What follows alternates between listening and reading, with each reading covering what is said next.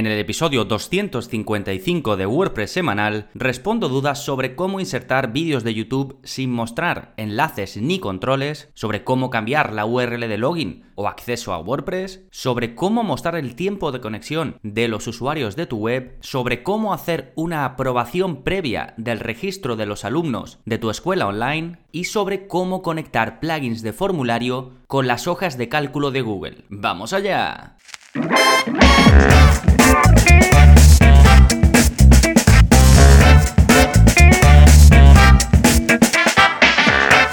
Hola, hola, soy Gonzalo de gonzalonavarro.es y bienvenidos a WordPress Semanal, el podcast en el que aprendes WordPress de principio a fin, porque ya lo sabes, no hay mejor inversión que la de aprender a crear y gestionar tus propias webs con WordPress. Y hoy es uno de esos episodios en los que creo que podéis sacar cositas precisamente para esa parte de la gestión del día a día de llevar una web con WordPress, que es un poco para lo que tengo enfocado el soporte que doy eh, para, los que estáis eh, apuntados a la plataforma, ¿no? Y entonces ya sabéis que suelo hacer eh, una vez al mes aproximadamente una recopilación, saco algunas preguntas que me han hecho a través del soporte, os las cuento por aquí y os digo la respuesta que, le di en su momento a esa persona o, quizás incluso la complemento porque muchas veces por audio es, mejor, es más fácil eh, adentrarse en detalles. Entonces, en un momentito vamos a ir con esas preguntitas que ya os he adelantado en la intro del episodio. Pero antes vamos a ver, como siempre, las novedades. ¿Qué está pasando en gonzalonavarro.es esta semana? Pues por un lado tenéis un nuevo vídeo de la zona código, es el vídeo 205,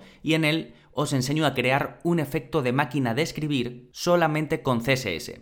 Y el efecto de máquina de escribir es básicamente ver cómo el texto se va escribiendo solo en la pantalla. Lo que pasa que se le llama efecto de máquina de escribir porque se suele utilizar una fuente, eh, que es la fuente monospace, de un tipo de letra, vamos, que da el efecto, da mm, la apariencia de el típico texto que se ve en las películas, ¿no? Cuando se está usando una una máquina de escribir, ¿no? Ese texto como muy sobrio, ¿no? ¿Qué pasa? Que este efecto está chulo, esto de que, de que el texto se vea escribiéndose solo en la pantalla, por ejemplo, si alguien llega, imagínate en la, la llamada a la acción principal de tu web, cuando alguien entra, pues que se empieza a escribir el texto, ¿no? Bienvenido a mi web o, o aquí aprenderás a lo que sea, ¿no?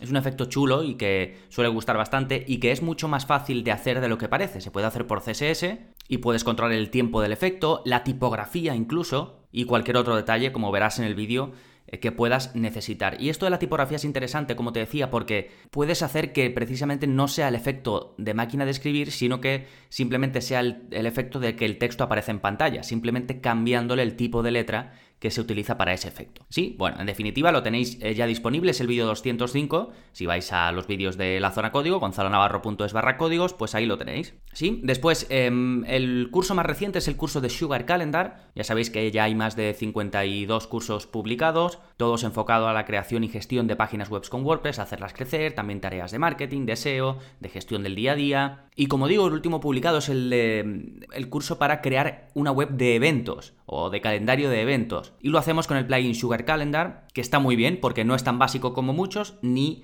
está tan lleno de funcionalidades como otros. Así que en el curso aprendes a crear eventos únicos y recurrentes, a organizar eventos por calendarios, a mostrar esos eventos o esos calendarios en la parte frontal de la web, donde tus visitantes podrán filtrar, podrán ver, mm, pues eso, un calendario, otro podrán filtrar por fecha. Incluso te enseño a vender entradas para esos eventos, a permitir publicar eventos desde la parte frontal de la web. Y bueno, hay muchos detalles más. Vemos de principio a fin cómo usar el plugin y sus extensiones premium. Incluso en la última clase pulimos un poquito todo, traducimos al español los detalles estos típicos que los plugins tienen en inglés. Así que nada, está muy bien y ya lo tienes disponible, ya sabes, gonzalonavarro.es. Y si quieres ir a la parte de cursos, pues le das a pestañita de cursos o gonzalonavarro.es barra cursos. Sí, bien, eso en cuanto a las novedades. Después, el plugin de la semana se llama Admin Bar Disabler. ¿Y qué te va a permitir? Pues como su nombre indica, te va a permitir desactivar la barra de administración de WordPress, es decir, la barrita negra que aparece en la parte de arriba. Y la gracia de este plugin es que te permite desactivarla por tipo de rol de usuario, ¿no? Pues por ejemplo que los suscriptores no vean la barra negra, pero que los autores, los editores y los administradores sí, que esto sería lo más habitual, ¿no? Imagínate que tienes una web en la que acceden suscriptores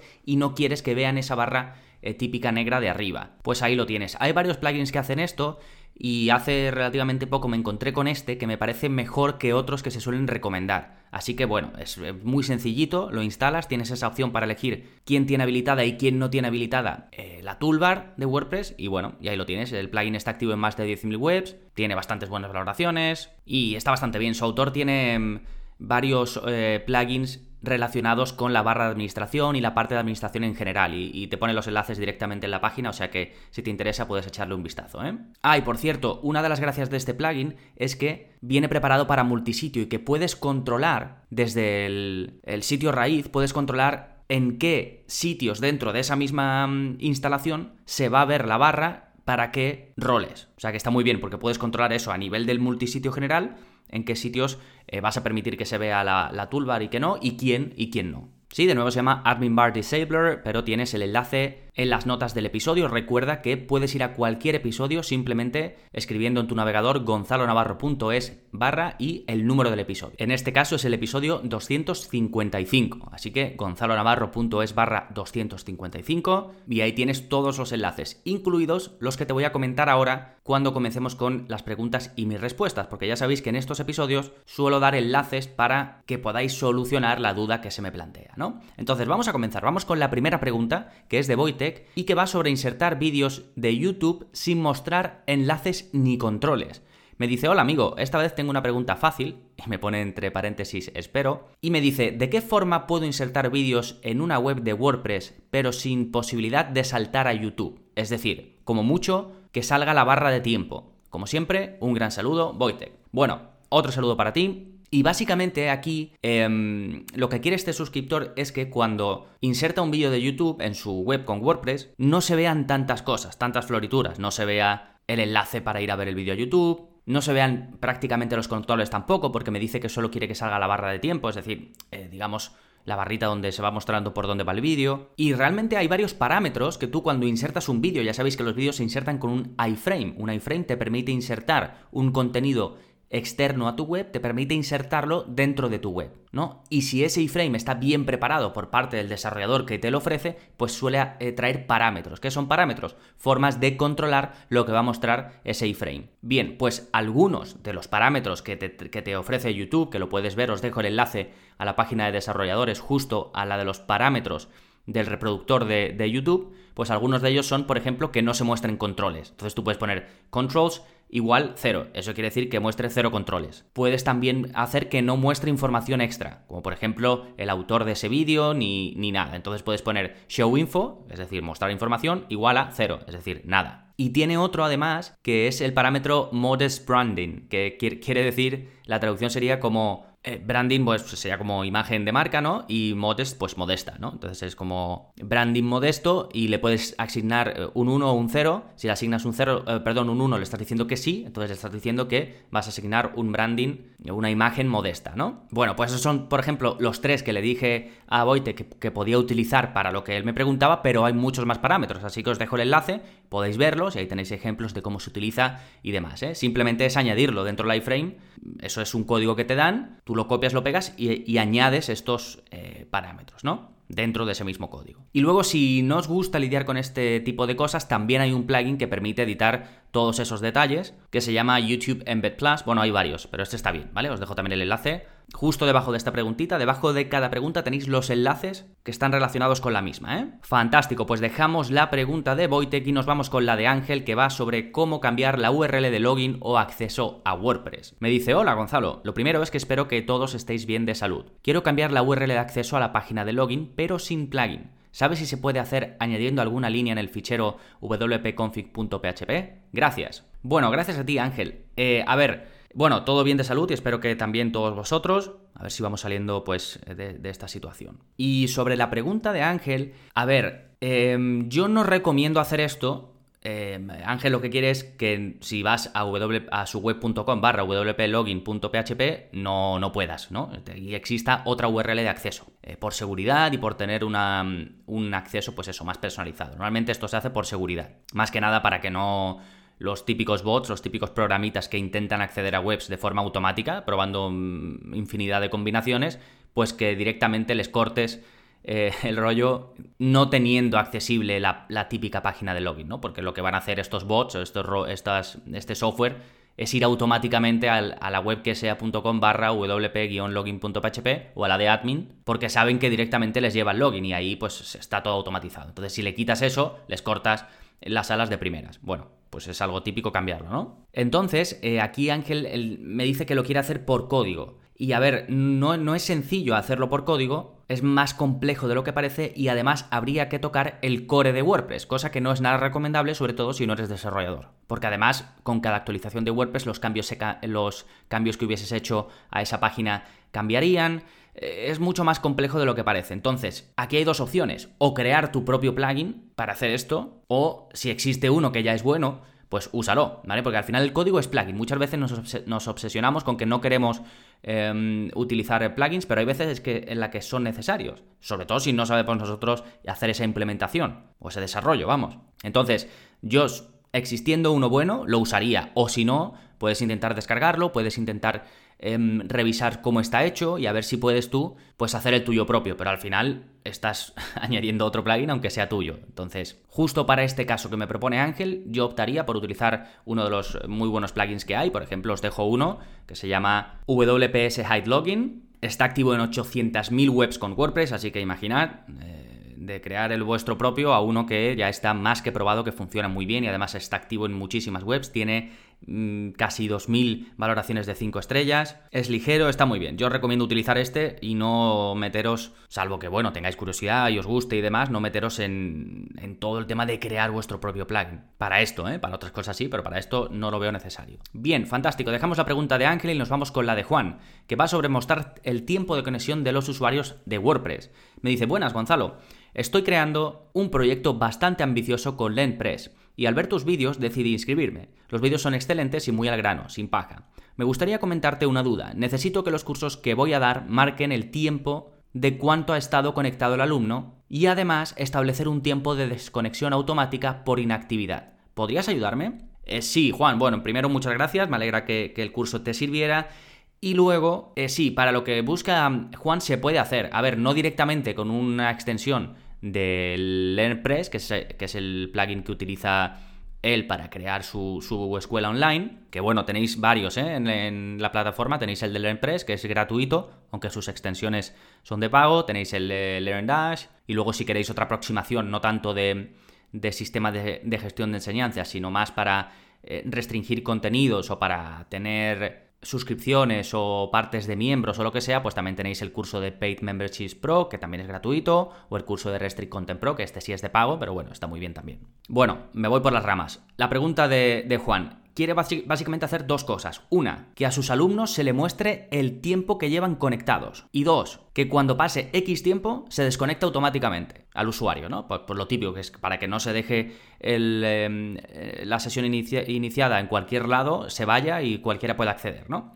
Vale, pues como digo, no hay add-ons específicos de LearnPress, pero sí hay plugins que te permiten hacer esto. Por ejemplo, por un lado tienes Inactive Logout, que como su nombre indica, lo que hace es que cierra la sesión cuando se detecta una inactividad durante un tiempo que tú defines. Además sale como una cuenta atrás, imagínate que pones eh, que tras 5 minutos de inactividad se, se va a cerrar la sesión, ¿no? Pues cuando falten 10 segundos, te muestra un contador de 10 segundos que va hacia atrás y luego puedes incluso poner un mensaje, como por ejemplo, eh, atención, se va a cerrar la sesión o ¿quieres cerrar la sesión? ¿no? Lo típico, ¿no? Que sale sobre todo en las webs de los bancos y este tipo de cosas. Está muy bien, es muy fácil de usar y cumple justo lo que pide aquí Juan, así que es un plugin que va a permitir proteger las sesiones de tus usuarios. De nuevo se llama Inactive Logout, lo tenéis, ¿eh? el enlace. Y después, por otro lado, para mostrar el tiempo que un usuario lleva conectado en, una sesión específica, podéis usar el plugin User Login History. A ver, este plugin coge más cosas, pero una de las que coge es la duración de la sesión de un usuario. Y más allá de tú poder tener todas estas estadísticas, que puede estar muy bien también, puedes tener todas estas estadísticas en tu, en tu panel de administración de WordPress, pues cuando se loguearon, cuando, cuando no, cuando entraron por última vez, incluso desde qué navegador accedieron, un montón de, detalles, ¿no? Más de, además de tener toda esta información, pues puedes, a través de un shortcode que te ofrece, mostrar esta información en la parte frontal. Sí, bueno, un shortcode, o lo puedes poner por PHP si quieres, en un lugar específico, si ya digamos vas a modificar la estructura de, las plantillas de tu web, ¿no? Pero con el shortcode lo tienes súper fácil, lo pones y se muestra donde tú quieras. Sí, de nuevo, User Login History lo tenéis en la parte de enlaces. Perfecto, pues dejamos la pregunta de Juan y nos vamos con la de Carlos, que es la cuarta, y que va sobre la aprobación previa del registro de alumnos. Me dice, hola Gonzalo, tengo una nueva duda, estoy con el curso de LearnDash.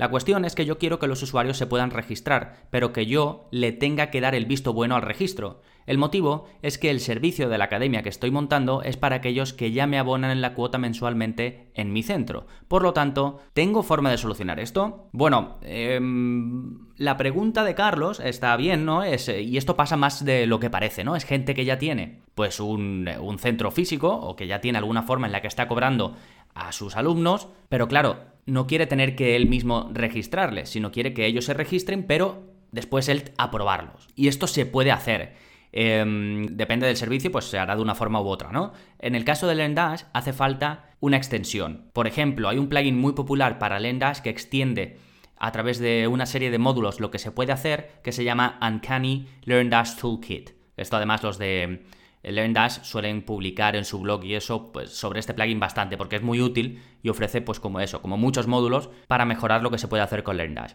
Y uno de sus módulos pues tiene un, login, una página de inicio de sesión para la parte frontal. Y en una de esas, es, de inicio de sesión, no de registro, pero tiene opciones también para el registro. Y una de las opciones que tiene para el registro es marcar una casilla en la que dices que cualquiera que se registre primero debe ser aprobado por un administrador de la web, que es básicamente lo que busca Carlos.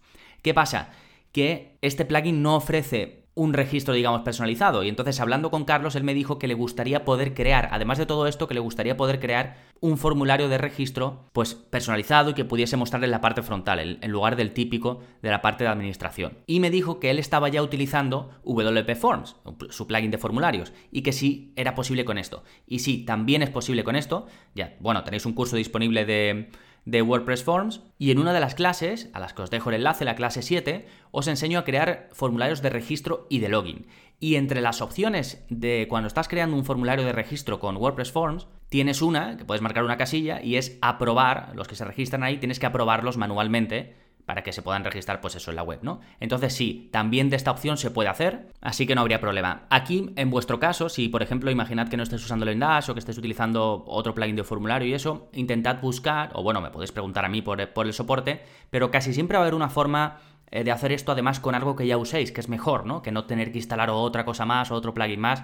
Así que al final muchas veces hay que darle un poquito la vuelta eh, al tema para ver cómo se puede lograr, ¿vale? Genial, pues vamos ahora con la última pregunta que es de Felipe y que va sobre cómo conectar un plugin de formulario con Google Sheets o las hojas de cálculo de Google. Hola Gonzalo, saludos desde México. Tengo una duda. ¿Sabes si hay algún plugin de formulario que se pueda utilizar en Elementor, pero que guarde las entradas de ese formulario en una base de datos, en una hoja de Excel o en Google Sheet? Como sí lo hacen, por ejemplo, los formularios de Google. Gracias y que continúen tus éxitos. Bueno, muchas gracias a ti, Felipe. Y sí, sí, sí, lo hay, eh, dependiendo del plugin de formulario que quieras utilizar. Bueno, todos, lo primero, em, aquí hay dos cosas que, quiere Felipe. Una, que se pueda mostrar el formulario que él cree se pueda mostrar en un diseño que haga con Elementor, con, ya sabéis, este constructor visual. Todos, cualquier plugin de formulario que uses, tiene, trae un shortcode que lo puedes insertar donde quieras, incluido en Elementor, ¿vale? O digamos que no estás diseñando una página con Elementor. Y luego, pues hay muchos plugins, yo diría que todos, casi todos los de formulario, que o bien traen una extensión para vincularlo directamente con Google Sheets, con el servicio de, Google de hojas de cálculo, o traen una extensión para Zapier. Y Zapier ya sabéis que es este servicio, bueno, Zapier es con, Z, que permite conectar unas aplicaciones con otras. Entonces, seguramente el plugin de formularios que ya estáis usando tenga una extensión eh, para Zapier y podáis vincular vuestro eh, formulario, es decir, todo lo que se rellene en el formulario, que vaya directamente a una hoja de cálculo. ¿Sí?